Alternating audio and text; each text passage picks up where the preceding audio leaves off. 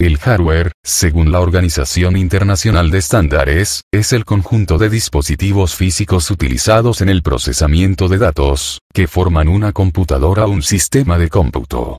Por lo que podemos decir que hardware es todo lo que el usuario puede ver y tocar en ese sistema, por ejemplo, monitor, teclado, unidades de disco, impresora, ratón, escáner, etc.